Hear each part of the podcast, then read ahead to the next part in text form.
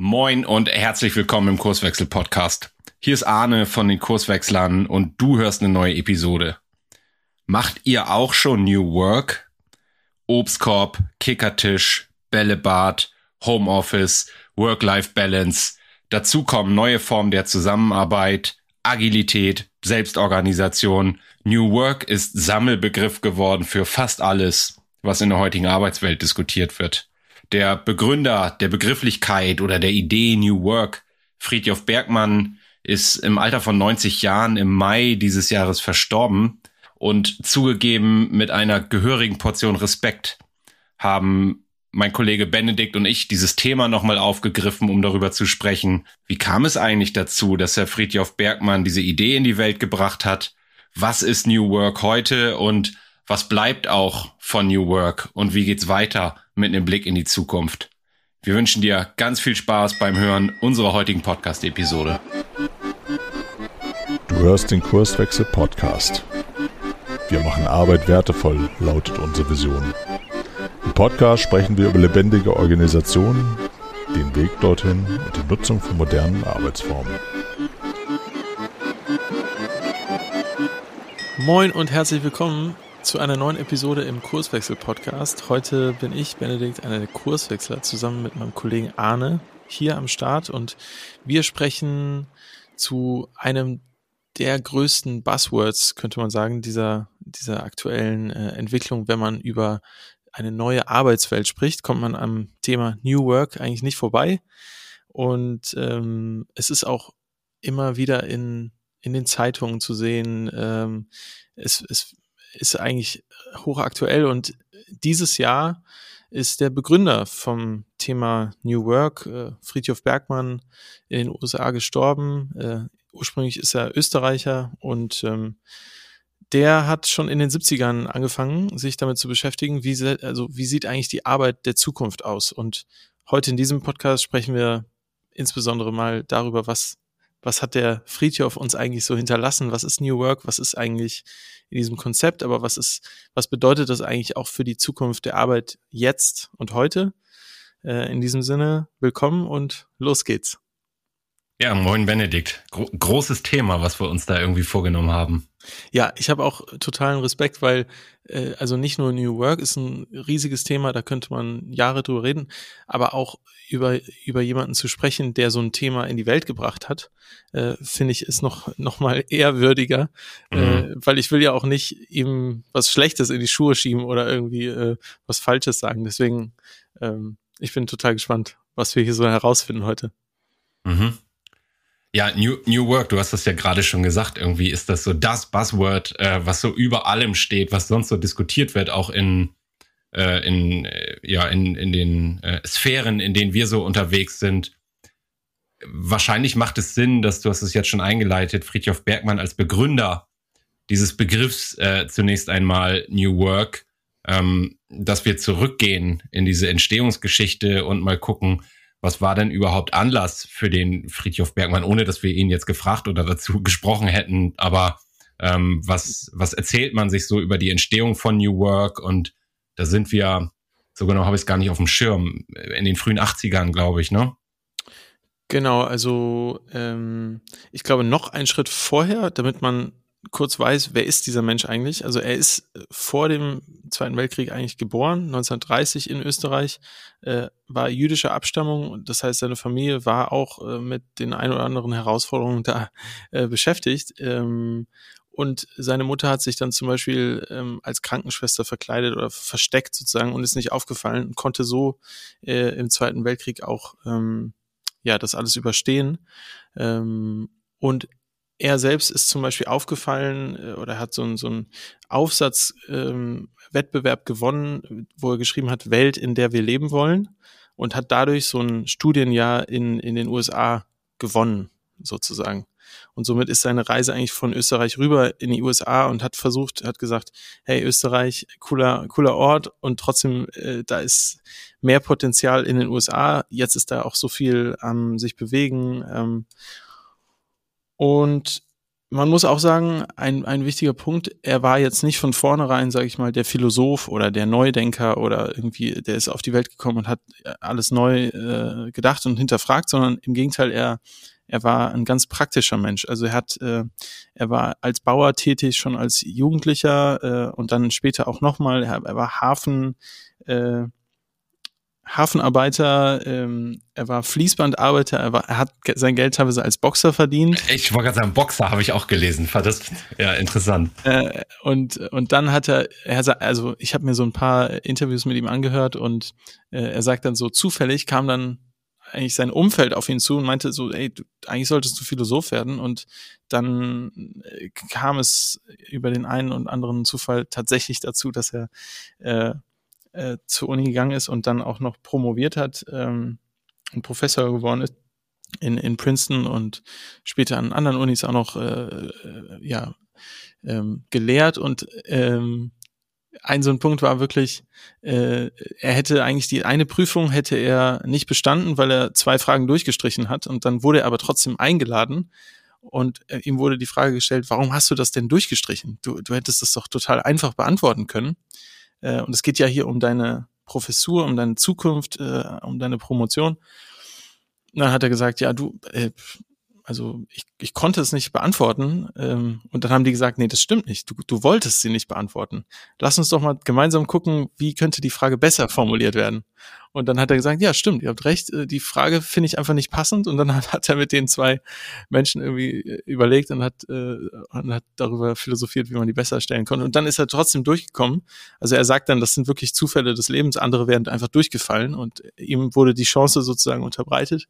Ähm, und ja, also vielleicht ist das nochmal wichtig, so als, als Hintergrund. Und ein wichtiger Punkt damit, dass er halt auch sozusagen in dieser Zeit des Umbruchs Richtung Zweiten Weltkrieg geboren ist, sagt er, er hat auch die, die, die, die schlechten, die dunklen Seiten von Menschen kennengelernt und er, er idealisiert nicht den Menschen im Sinne von, ja, New Work, hey, super, äh, alles gut und wir kriegen das ganz, ganz einfach hin, ist nur so ein Schnipser, sondern er weiß von den von den menschlichen Abgründen und ähm, hat so versucht, äh, sein, seinen Weg damit auch zu finden. Ne?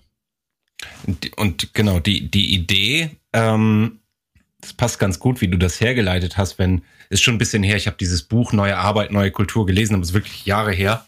Mhm. So, so genau kriege ich es, glaube ich, nicht mehr zusammen, aber die Idee oder seine, was dann später New Work geworden ist, war ja viel mehr ein pragmatischer Ansatz als ein idealistischer. Denn es ist ja in, in der Arbeitswelt, in, du hast es gerade schon äh, dargestellt, wo er viele Facetten gesehen hat, äh, einiges passiert. Und wenn ich das richtig in Erinnerung habe, ging es bei dieser Entstehungsgeschichte von New Work, ich meine in Erinnerung zu haben, er spricht immer von dem Ort Flint, genau. was wohl ein großer Automobilstandort in den USA ist, wo auch durch technologischen Fortschritt ähm, die Fließbänder irgendwie stehen blieben oder es sich abzeichnete, dass auch da das Thema Automatisierung schon eine große Rolle spielte und so ein bisschen die Sorge im Raum stand, die Maschinen nehmen uns die Arbeit weg. Verbunden mit den Gedanken, was machen wir denn, wenn wir jetzt alle unseren Job verlieren? Was bedeutet das für unser Leben? Und wenn ich das äh, richtig erinnere, ist das so, sind das so die, die Ursprünge, auf die seine, äh, sein Denkgebäude dann aufgesetzt haben. Ja, genau. Richtig, Flint, da ist so der Ursprung, da ähm, haben sie äh, das Zentrum für neue Arbeit gegründet. Ähm, und es ging, es ging ja darum, General Motors damals in dem Prozess zu begleiten. Also viel wurde automatisiert und die, die Frage hat sich gestellt, ja gut, verlieren jetzt alle ihren Arbeitsplatz, also auch ihr Einkommen, nicht nur den, die Arbeit, sondern auch das Einkommen. Und äh, er hat, er wurde scheinbar da aufgerufen, ähm, einfach kreative Ideen zu sammeln und zusammen zu gucken, so wie, wie könnte das eigentlich aussehen. Man muss auch noch dazu sagen, dass der Kontext äh, wirklich sehr ähm, schwierig war, weil äh, die die verschiedenen Parteien, die die an dem Ort waren, die haben äh, die waren eigentlich zerstritten und die haben sich die ganze Zeit darum ge äh, gebettelt. Also hey, lass uns alle entlassen oder lass uns alle auf jeden Fall fest in der Firma haben und nicht automatisieren. Und dann kam er mit dem Zentrum für neue Arbeit und hat gesagt, lass uns mal gucken, was gibt's für neue Ideen, die, die das eigentlich zusammenbringen, anstatt äh, die einen gegen die anderen spielen. Äh, Und dann hat er beispielsweise die Idee gehabt, äh, lass uns doch mal so eine Variante fahren, wo die eine Hälfte des Unternehmens oder der, der Mitarbeiter äh, arbeitet und die andere Hälfte in der Zeit dann frei hat. Und, und sozusagen, was, was gibt's für Modelle, wo wir uns insgesamt weniger Arbeit auflasten, die Automatisierung einführen und trotzdem noch weiter Gewinne fahren. Ja. Und ähm, es sind ja zumindest ist das, was ich unter der Ursprungsidee New Work äh, abgespeichert habe, so drei Säulen entstanden. Ähm, so habe ich mir das gemerkt, dass der zum einen äh, hat der Friedhof Bergmann das aufgenommen, was du gerade gesagt hast. Also die Annahme war, durch diese ähm, Automatisierung, die dort stattgefunden hat, wird es nicht mehr alle Menschen brauchen. Äh, heute würde man sagen, wahrscheinlich zu 100 Prozent in Vollzeit, ähm, um die Produktivität aufrechtzuerhalten. Verbunden äh, natürlich mit der Sorge, was, was passiert mit deren Leben, mit deren Einkommen und so weiter. Dass ähm, über diese Verteilung, wie du das gerade gesagt hast, arbeitet vielleicht einmal diese äh, Gruppe von Menschen und dann mal diese war davon auszugehen oder er, er ist davon ausgegangen, dass Menschen deutlich weniger arbeiten müssen und damit stellte sich ja ähm, auf, auf der anderen Seite der Medaille die Frage, was passiert denn mit dieser frei werdenden Zeit? Mhm. Und gleichzeitig, ähm, also das, das eine ist, so habe ich es abgespeichert, dass er gesagt hat, wir werden weiterhin die klassische Lohnarbeit brauchen, mhm. also um ja wirtschaftlich oder um, um die, das volkswirtschaftliche Treiben weiter aufrechtzuerhalten. Und gleichzeitig werden Menschen sich damit beschäftigen müssen, was sie, und jetzt kommt sein äh, viel zitierter Satz, eigentlich wirklich, wirklich wollen. Mhm. Denn erstmalig, und das ist ja eine, eine sehr visionäre Idee, waren Menschen in der Lage, sich mit dieser Frage zu beschäftigen. Vorher war es ja oft so ein gezwungenermaßen. Ich musste irgendwie mein Leben bestreiten, meine Familie ernähren und ein guter Job war einfach ein gut bezahlter. Und gleichzeitig, ähm, das wäre die dritte Säule, die ich im Gedächtnis habe, hat er sich ja auch früh, ähm, finde ich zumindest früh, mit sehr ähm, großen Visionen, was so technologischen Fortschritt angeht, beschäftigt. Also mit 3D-Druckern und so weiter, wo wir heute ja gerade noch in den Kinderschuhen stecken, dass äh, damit vielleicht Häuser gebaut werden können, ähm, Produkte hergestellt werden können, dass er gesagt hat, wenn wir technologisch uns dahin entwickeln, dann kann sehr, sehr viel, was wir heute als Fremdleistung sozusagen beziehen, in Eigenproduktion stattfinden. Mhm. Er hat da ja im Englischen dann gesprochen von Hightech Self-Providing, mhm. was im Grunde genommen ja eine sehr nachhaltige Idee ist, wenn man sagt, ich kann vieles selber produzieren, was ich für mein tägliches Leben brauche. Genau. Also lange Rede, kurzer Sinn, drei Säulen, Lohnarbeit, ähm, Hightech Self-Providing, wie würde man das zu Deutsch sagen? Also hochtechnologisierte Eigen- oder Selbstversorgung. Genau.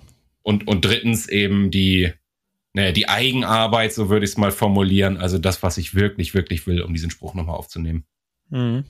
Genau, also ihm ist ja ganz wichtig, die Menschen äh, zu einer Selbstständigkeit hinzubringen. Also dass sie nicht einfach nur sagen, äh, ja, warum, warum arbeitest du? Und dann ist die Antwort, ja, weil man Geld verdienen muss oder weil, weil ich, weil wir, weil ich die Familie ernähren muss oder so. Äh, und ihm ist die Freiheit und ähm, die Teilhabe an der Gesellschaft ganz wichtig. Also Freiheit im Sinne von nicht nur, ich kann hier so ein bisschen links und rechts drehen, sondern ich habe das Steuer in der Hand und ich kann die Zukunft mitgestalten und ich kann auch mein Leben mitgestalten und auch meine Gemeinschaft, in der ich lebe. Und bei diesem dritten Gemeinschaft äh, mit, mitgestalten bedeutet es auch, wenn ich 40 Stunden oder mehr arbeite, plus noch eine Familie habe, dann habe ich vielleicht sehr wenig Zeit, um wirklich äh, mich politisch zu engagieren oder an anderer Stelle sozusagen meine, meine Arbeit einzusetzen, weil ich so in der Erwerbsarbeit äh, vereinnahmt bin. Ne? Dann brauche ich erstmal Zeit, um wieder klarzukommen, Energie zu tanken. Und meine Familie will ich auch sehen. Das heißt, er sagt, wenn wir es schaffen, diese, die du, die drei, die du genannt hast, also Erwerbsarbeit, ähm, Hightech Self-Providing ähm, und die, die Frage mit äh, Arbeit, die wir wirklich, wirklich wollen, wenn wir das hinkriegen, zu einem gleichen Anteil zu verteilen auf die Woche, in der wir leben, dann äh, sagt er, dass das hat eine große Wirkung und er sagt auch, wir brauchen ja eine große, wir brauchen eigentlich eine Revolution, wie wir auf Arbeit schauen. Und das geht nur, wenn Menschen da durch einen eigenen Prozess gehen. Deswegen ist es so wichtig, dass die Leute sich jetzt die Frage stellen, was will ich eigentlich wirklich, wirklich mit meiner Zeit anfangen und was will ich eigentlich arbeiten, ähm, weil dadurch entstehen ja wieder neue, neue Konzepte und neue Ideen und ich nehme gleich diese Veränderung, die da kommt mit der Digitalisierung, Automatisierung, äh, nehme ich gleich auf und sage, okay, aber das möchte ich in der Zukunft zusammen damit vielleicht in die Welt bringen. Mhm. Vielleicht, um das zu ergänzen, ähm, was diese Eigenarbeit angeht, ähm, war ja seine Hypothese, dass es vielen Menschen schwerfällt, sich diese Frage zu beantworten. Mhm. Also plötz plötzlich bin ich damit konfrontiert. Vorher war ich durch die, äh, durch die ja, wirtschaftlichen oder, oder auch sachlichen Zwänge ähm, im Grunde genommen befreit davon, mir Gedanken über mich selber zu machen und über die Frage, wie ich leben will. Ähm, und da hat er ja gesagt, es bräuchte eigentlich sowas und da kommt er, ich glaube, so die nächste Säule, die er eingeschlagen hat, da spricht er von Zentren für neue Arbeit. Mhm. Es braucht diese Zentren für neue Arbeit, wo ähm, durchaus auch ausgebildete Menschen ähm, sind, die eben der uns als Menschen in der Gesellschaft dabei helfen, uns mit dieser Frage gut zu beschäftigen. Mhm. Und ähm, jetzt, jetzt würde ich vielleicht, ähm, es, es sei denn, du hast da noch einen Punkt, mal so einen Sprung machen ähm, und mal gucken, wie ist die Situation denn heute? Denn ähm, das, was wir gerade besprochen haben, ist, ähm, ich weiß es ehrlich gesagt gar nicht so genau, 40 Jahre her.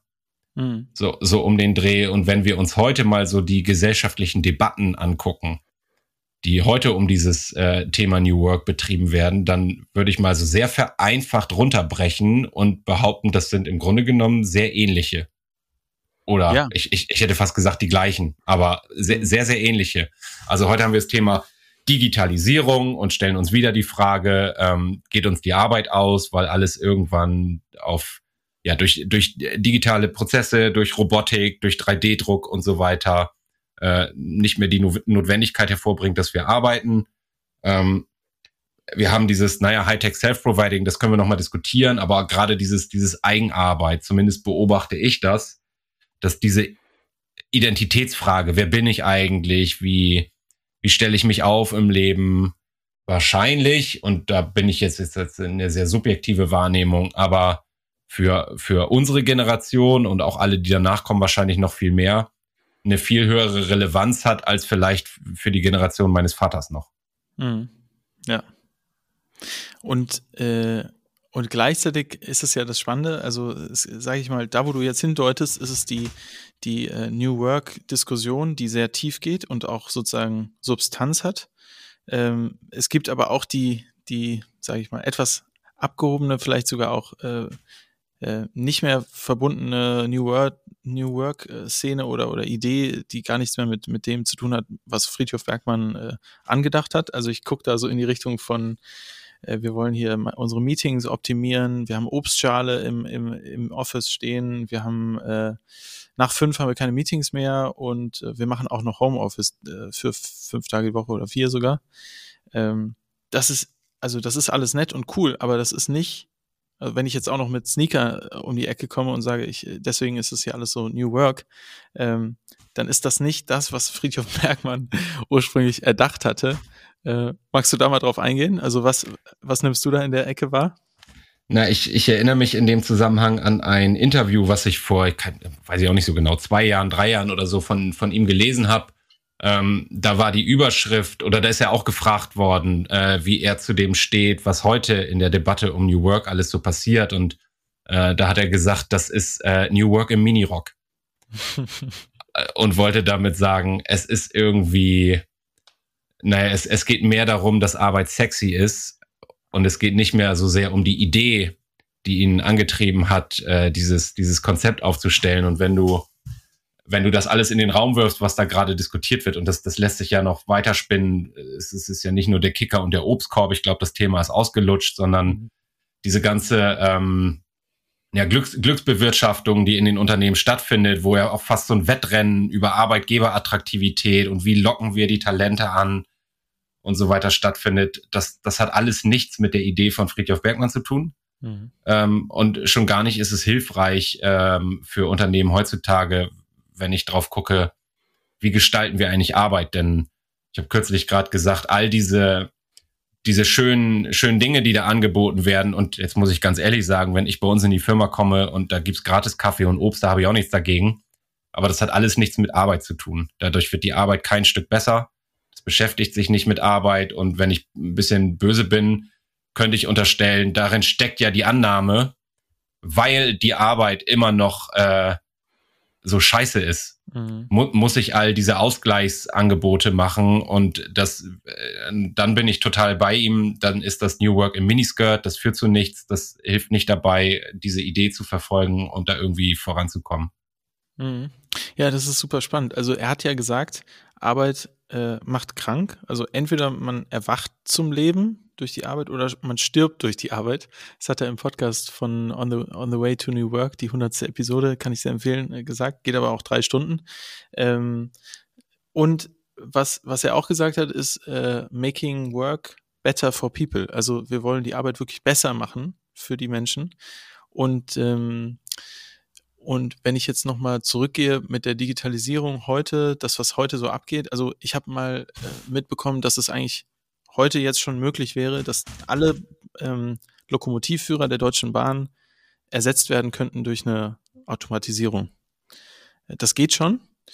Und wir machen das nicht, weil wir eigentlich, also aus meiner Sicht, weil wir, ähm, weil wir Lohn und Arbeit so eng miteinander verknüpfen, dass wir eigentlich gar nicht mehr frei denken können. Also das heißt, wir halten an der Arbeit fest, die wir aber schon automatisieren können, weil wir immer Arbeit mit Lohn zusammen denken. Und keiner kommt auf die Idee zu sagen, okay, wir, wir machen die Automatisierung. Die Leute haben jetzt, sind jetzt freigestellt von dieser Arbeit, die, die jetzt jemand anderes macht oder ein, ein, eine Software. Und jetzt haben die Freiheit, um was Neues zu, zu machen. Also sie können sich jetzt wirklich nochmal die Frage stellen, was will ich eigentlich in die Welt bringen? Was will ich eigentlich tun?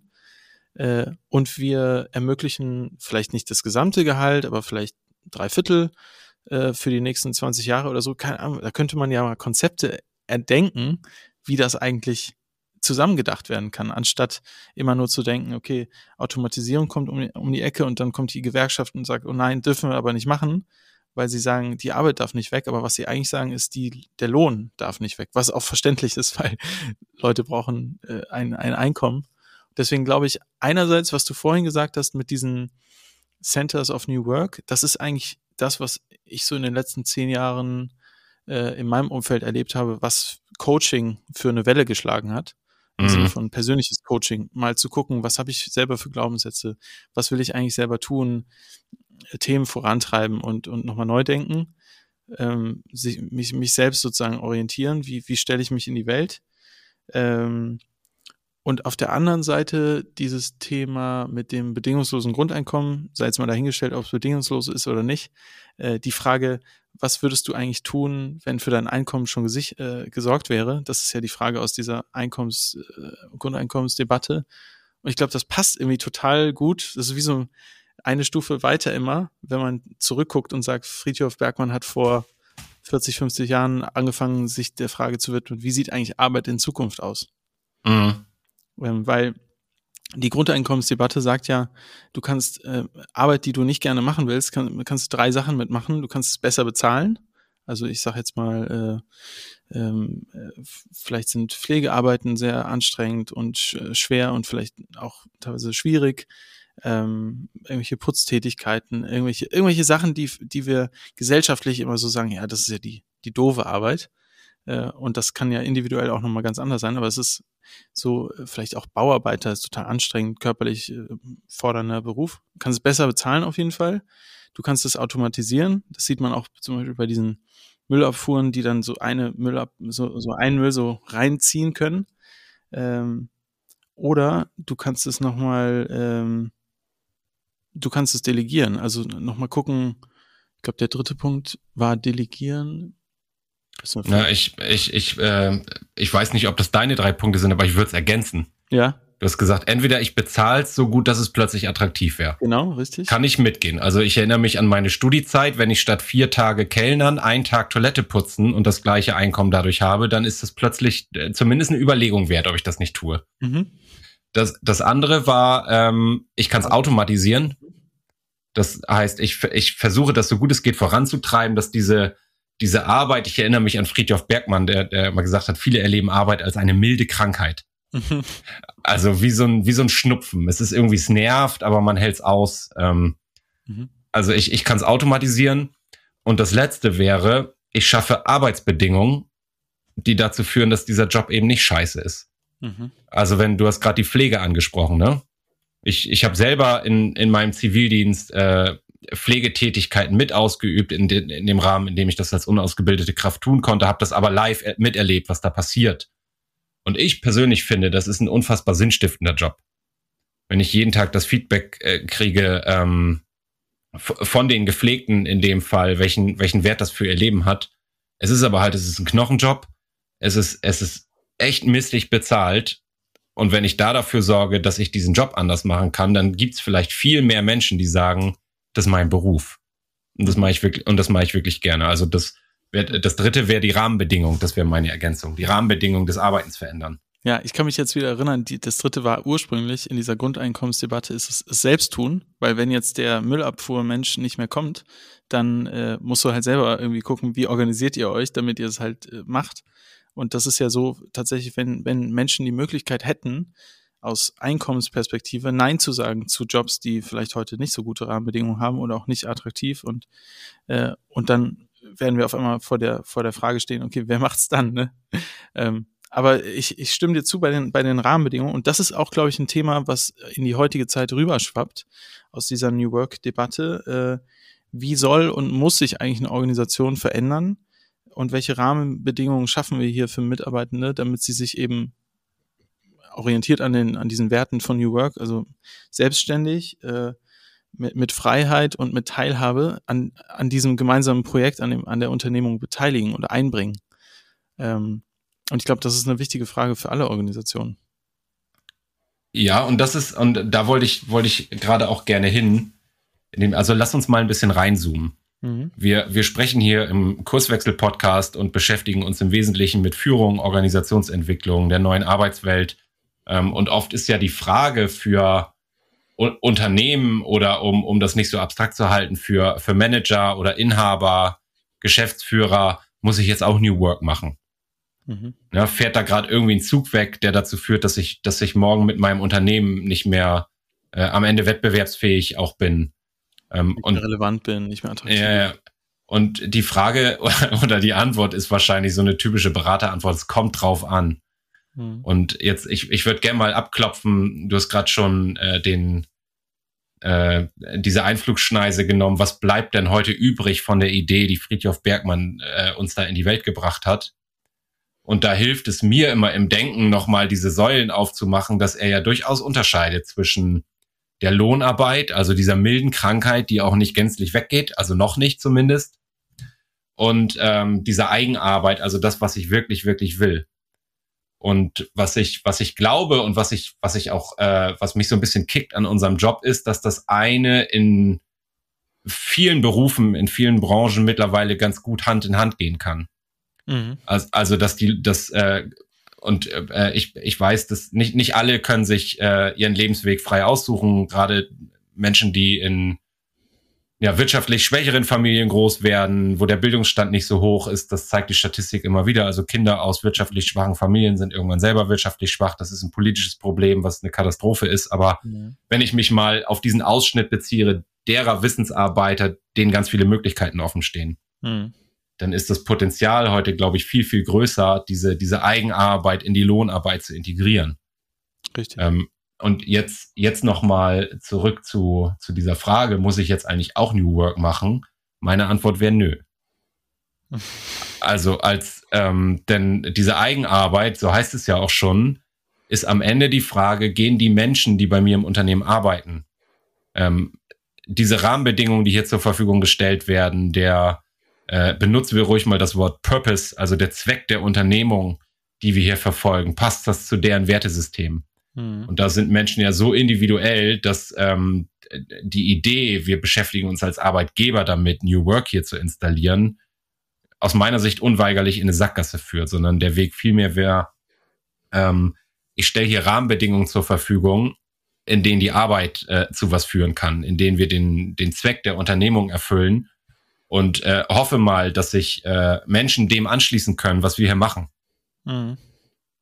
Genau, also das ist dieser ganze Bereich von äh, Strukturen schaffen und, und Rahmenbedingungen schaffen, sodass, äh, sodass Menschen sich bestmöglich da einbringen können, dass es eben nicht irgendwie zwischendurch einen Stau, äh, einen Stau gibt an der Arbeit, wo, wo es überhaupt keinen Sinn macht, über Hierarchie oder irgendwelche, wir hatten, wir hatten vorhin zusammen äh, einen Beratungstermin mit, mit einem Kunden und da ging es um die Frage, wie, was haben wir eigentlich für Strukturen, wo wir dann Sachen über die Mauer werfen und dann hoffen, dass die andere Abteilung dann gut weitermacht und dann werfen die wieder irgendwas zu uns und dann müssen wir uns absprechen, weil irgendwas haben wir nicht verstanden und so weiter. Also was, was brauchen wir eigentlich für Strukturen, dass wir eigentlich eben diese wertschöpfungsmächtigen Teams äh, etablieren und so weiter und so fort. Und ich würde noch hinzufügen, ähm, das sehe ich zumindest in unserer Kurswechselwelt, dass es schon sinnvoll und, und hilfreich ist, immer mal wieder auch zu gucken als Team, äh, wohin geht die Reise, was sind noch für Themen auf der individuellen Platte, also was passiert in meinem Leben, was mich gerade sehr stark beschäftigt und an welcher Stelle passt es dann wieder zusammen zum gesamten Kontext. Also da, das bedeutet ja nicht, dass man aufhören sollte, zuzuhören und zu gucken, wo macht es äh, Sinn, auch vielleicht neue Innovationen zu starten. Ne? Ähm, also ich äh, bringe immer gern das Beispiel von, von Bosch, äh, wo ich weiß, ähm, über Bekannte, die halt Zweiradmechatroniker sind, dass da jemand war, der vor 10, 15 Jahren die Idee hatte, hey, äh, Elektrofahrräder könnte was sein. Und dann hatte er Rahmenbedingungen, oder das Team dort, hatte Rahmenbedingungen, um das mal auszutesten und zu probieren. Und heute ist Bosch Marktführer in E-Bike-Motoren.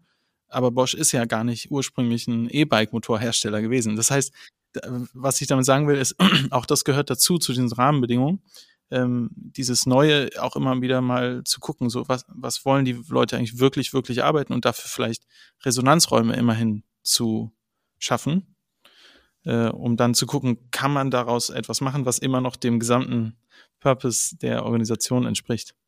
Und, und das ist das, was ich meine, da geht das eine mit dem anderen zusammen. Mhm. Also warum macht Bosch diesen Innovationsraum auf oder stellt diese Rahmenbedingungen zur Verfügung, dass man sagt, probiert das mal mit den Fahrrädern aus, mit den Motoren und so weiter. Weil es äh, mutmaßlich, wir sprechen ja über eine Innovation, genau. äh, eine Business-Relevanz hat. Mhm. Und, und jetzt aber Menschen zu finden, die sagen, das ist mein Ding. Mhm. Dafür trete ich an in diesem Team. Und da, da entsteht eine, eine, eine Energie oder eine Synergie, könnte man sagen, vielleicht. Mhm. Das zusammenzubringen. Das ist, ähm, und da, das ist vielleicht eine, eine streitbare Haltung, die ich da habe aus meiner Sicht ist es nicht die Aufgabe des Unternehmens zu fragen, hey Menschen, was wollt ihr denn für Resonanzräume haben, damit ihr euch irgendwie wohlfühlt hier im Unternehmen? Sondern das ist, und da bin ich bei der Eigenarbeit, das ist Aufgabe jedes einzelnen Menschen, sich zu fragen, bin ich hier richtig an diesem Ort? Ist das, was ich hier jeden Tag tue? Also da appelliere ich dann auch gerne mal so an die Eigenverantwortung eines jeden Einzelnen. Das hat der Bergmann ja auch gesagt. Ja. Mach dir Gedanken darüber, was du wirklich, wirklich willst. Und wenn du feststellst, ich bin hier in einem Unternehmen, die, und wir machen hier Sachen, die finde ich sinnlos oder da stehe ich nicht hinter. Wenn es dir, das muss ich jetzt wieder dazu sagen, wenn du es dir erlauben kannst. Ne? Ich weiß, es gibt ganz viele wirtschaftliche Abhängigkeiten, aber dann äh, nimm deine Verantwortung in die Hand und such dir einen Kontext, in dem es geht. Und ja. das bedeutet für mich, für die Frage, ähm, nochmal, müssen wir als Unternehmen jetzt eigentlich New Work machen? Nee, ihr müsst diese Resonanzräume zur Verfügung stellen, damit äh, ihr als Unternehmen wirtschaftlich erfolgreich wird. Und äh, vielleicht noch ein, ein Anschluss, ähm, um nochmal auf den Menschen zu gucken. Menschen wollen tätig werden. Menschen sind von Grund auf motiviert. Und diese milde Krankheit, von der Bergmann auch spricht, die entsteht ja an diesen Mauern, über die dann Sachen geschmissen werden, ähm, so wie du das vorhin gesagt hast. Also wenn Menschen in ihrem Tätigwerden so gestört werden, dass ich eigentlich nur noch frustriert sein kann darüber, dass ich hier gar nicht das tun kann, ähm, was mir auch wahnsinnig viel gibt, nämlich äh, ein Gefühl von Selbstwirksamkeit zu erleben. Und das muss ich so in diesen Arbeitskontext integrieren, dass Menschen wirksam im Sinne des Unternehmens werden können, dass ich am Ende, und da äh, schließt sich der Kreis, eigentlich keine Verlierer habe, sondern ich habe Unternehmen, die wirtschaftlich erfolgreicher sind, gerade in der dynamischen, volatilen und so weiter Welt, in der wir heute leben.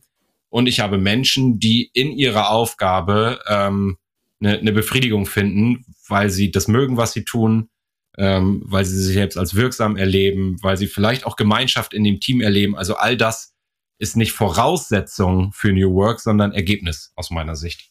Hm.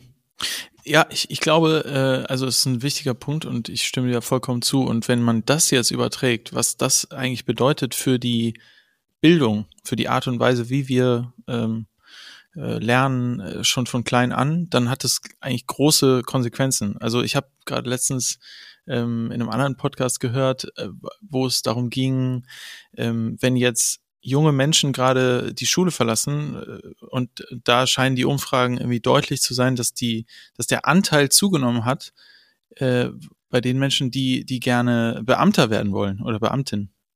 Das, und das hat damit zu tun, dass in der Corona-Zeit so viele Branchen eigentlich flach lagen, also wie zum Beispiel Gastronomie und also da ging ja gar nichts und äh, weiß nicht, Kinos und äh, was alles zu war.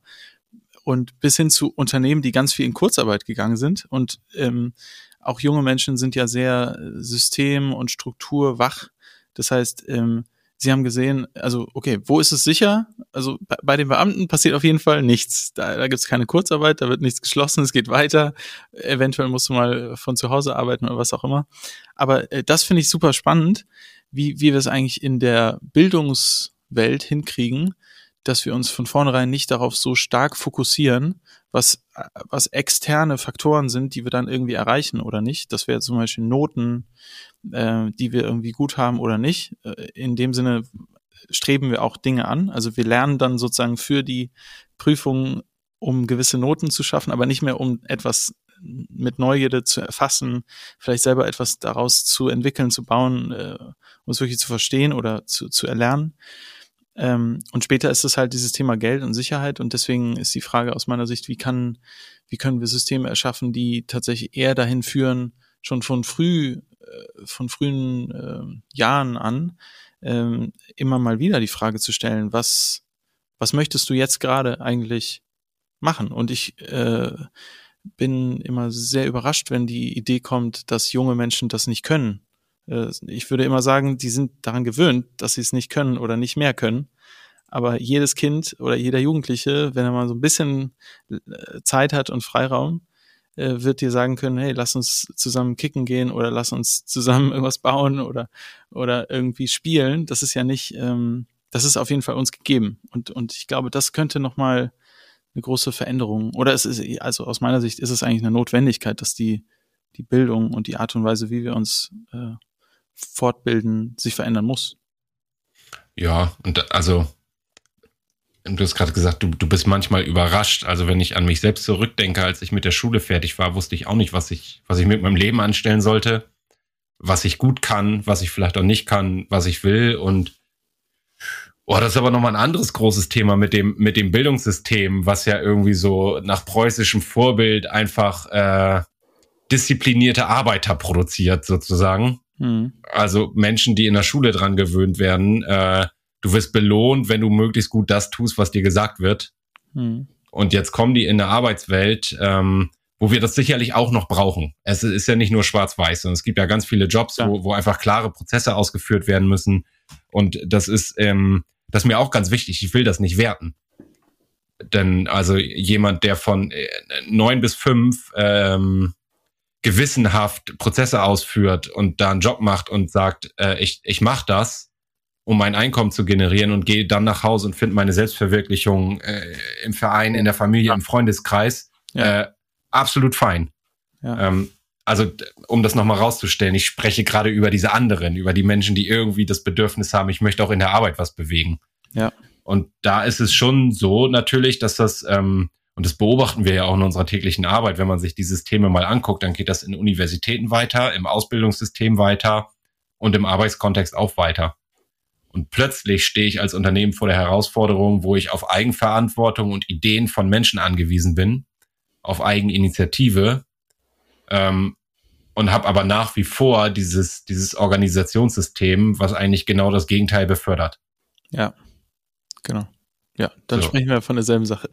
Ja, ja, und äh, gut, jetzt, jetzt können Unternehmen die Leute nicht, nicht nachsozialisieren oder tun sie vielleicht ein Stück weit. Also, ne, das meine ich mit, das mit dem Bildungssystem ist nochmal ein anderes großes Thema. Mhm. Aber der, der Ansatz ist ja, ähm, und nee, anders. Die Frage, was kann ich tun als Unternehmen, ist ja, muss ich jetzt an den Menschen rumschrauben mhm. damit, damit die endlich wieder lernen, Eigenverantwortung zu übernehmen. Und da beobachten wir ja vielfach, dass die gleichen Menschen, die es bei der Arbeit nicht können, das dann abends in der, ich habe das gerade angedeutet, in der Familie, im Verein und so weiter doch können. Mhm. Irgendwie, sondern sie haben im Kontext Schule, Ausbildung, Arbeit, Studium nicht gelernt, das zu tun. Mhm. Ähm, und die Frage ist, warum? Und da ist der Ansatz aus meiner Sicht immer überhaupt diese Rahmenbedingungen herzustellen, in denen Menschen sich so wiederfinden können, dass es plötzlich sinnvoll ist, aus ihrer, na, aus ihrem persönlichen kleinen eigenen Mikrokosmos erstmal, dass ich hier Dinge tue. Ähnlich wie ich das vielleicht im Verein tue. Also können wir mal hingucken, was ist denn im Verein anders als bei der Arbeit? Welche mhm. Rahmenbedingungen? Ja. Ja, ja, total. Auf jeden Fall. Was, was ist dein Abschlussplädoyer zum Thema New Work und äh, das, was Friedhof Bergmann uns da hinterlassen hat? Mm, ist, eine, ist eine gute Frage. Also das Abschlussplädoyer ist, ähm, da muss ich echt drüber nachdenken, ganz kurz. Weil, weil also, um, um das Thema groß zu machen, ich, ich glaube, all das, was der Friedhof Bergmann in die Welt getragen hat, ist absolut relevant nach wie vor. Ähm, da stecken gesellschaftspolitische Themen dran, da steckt die Frage dran, wie, wie wollen wir eigentlich leben? Wir sind jetzt auch gar nicht so sehr auf dieses Thema Hightech Self-Providing eingegangen. Da könnte man nochmal drei Stunden über Nachhaltigkeit und so weiter sprechen, mhm. was dadurch möglich wird. Aber ich beziehe mich mal auf Arbeit und Zusammenarbeit, was ja auch so unser Kern- und äh, Herzensthema ist. Ähm, da glaube ich, dass äh, Menschen gut beraten daran sind, das mal zu reflektieren. Passt das eigentlich für mich, was ich hier tue? Um mich auf Organisation zu beziehen. Ähm, und da ist mein Plädoyer dann jetzt wie zu ganz vielen anderen Themen auch. Es ist nicht eure Aufgabe, Glücksbewirtschaftung zu betreiben und für die Happiness eurer, eurer Mitarbeitenden zu sorgen. Ähm, das sehe ich in der Verantwortung der Menschen. Es ist die Aufgabe, Möglichkeiten zu schaffen, dass Menschen sich wirksam, wertschöpfend in die Unternehmung einbringen können eben weil das ein sehr humaner Ansatz ist, weil Menschen da ganz viel rausziehen können, wenn sie sich selbst als wirksam erleben und geilen Scheiß machen. Mhm. Cool. Also ähm, an ein Zitat ist ja das Ziel, das Ziel der neuen Arbeit besteht nicht darin, die Menschen von der Arbeit zu befreien, sondern die Arbeit so zu transformieren, dass sie freie, selbstbestimmte menschliche Wesen hervorbringt. Und äh, ich glaube, dann geht's noch mehr in die Frage, wie gehen wir mit äh, der der Struktur von heute auch in Organisationen um? Wie gehen wir mit Hierarchie um? Wie, wie sieht eigentlich unsere pyramidale Hierarchie von morgen? Also wie sieht das morgen aus? Ist das immer noch so oder ist das anders? Wie entscheiden wir in Zukunft? Und ich glaube, dieses Thema, was du angeschnitten hast mit Nachhaltigkeit, äh, äh, Friedmann, äh, Friedhof Bergmann bringt ja dieses Beispiel von dem äh, von der Knoblauchpresse, die äh, vielleicht beim Abwaschen mehr Aufwand erzeugt, als dass sie wirklich hilft beim beim Erledigen der Tätigkeit. Äh, das finde ich super super spannend. Was was gibt's eigentlich da für Produkte und was für ein Design brauchen wir für die Zukunft, dass wir einerseits wirklich die die Probleme lösen, die wir da vor der Nase haben und gleichzeitig nochmal hinterfragen, äh, können wir vielleicht zirkulär, äh, zirkuläres Design anwenden, damit, äh, damit Kreislaufprozesse in Gang gesetzt werden. Äh, ich glaube, die, die Generation äh, Y und Z und alle, die danach kommen, äh, die junge Generation, die vielleicht auch mit Fridays for Future auf die, auf die Straße gegangen ist und geht, äh, die werden auch nochmal ein ganz neues Bewusstsein in die Organisationen bringen. Und äh, ich bin super gespannt, wie das dann am Ende wird, dass wir wirklich so kleine, haben wir so kleine Hightech Gärten überall und äh, versorgen uns selbst in der Stadt und sind weniger abhängig von äh, Produkten, die auf der anderen Seite der Welt herkommen und, und aber jeder, jeder kriegt das so hin, so sozusagen vor Ort selbst äh, ähm, Dinge zu erschaffen. Das, das fände ich super spannend. Ähm, ist auf jeden Fall, seine Vision kann auf jeden Fall noch mehr leiten in die Zukunft und ich bin auch sehr gespannt, ob wir es schaffen, New Work zu greifen oder ob wir diesen Begriff einfach nur noch weiter aushöhlen und dann enden wir wirklich wieder bei der Obstschale und den Sneakern und dem Tischticker, äh, Tischkicker. Also ich glaube, viel zu tun. Ähm und in diesem Sinne vielen Dank, Arne, für das Gespräch. Ähm wenn ihr ZuhörerInnen irgendwelche Fragen, Kommentare habt, dann jederzeit uns eine Nachricht schreiben auf podcast.kurswechsel.jetzt. Ähm, und jederzeit sind wir wieder offen für neue Themen, für neue ähm, interessante Sachen, die, die ihr gerne mal hier besprochen haben wollt. In diesem Sinne, vielen Dank und schönen Tag noch. Folge uns auch auf Twitter unter @kurswechsler und diskutiere mit uns über agile Themen.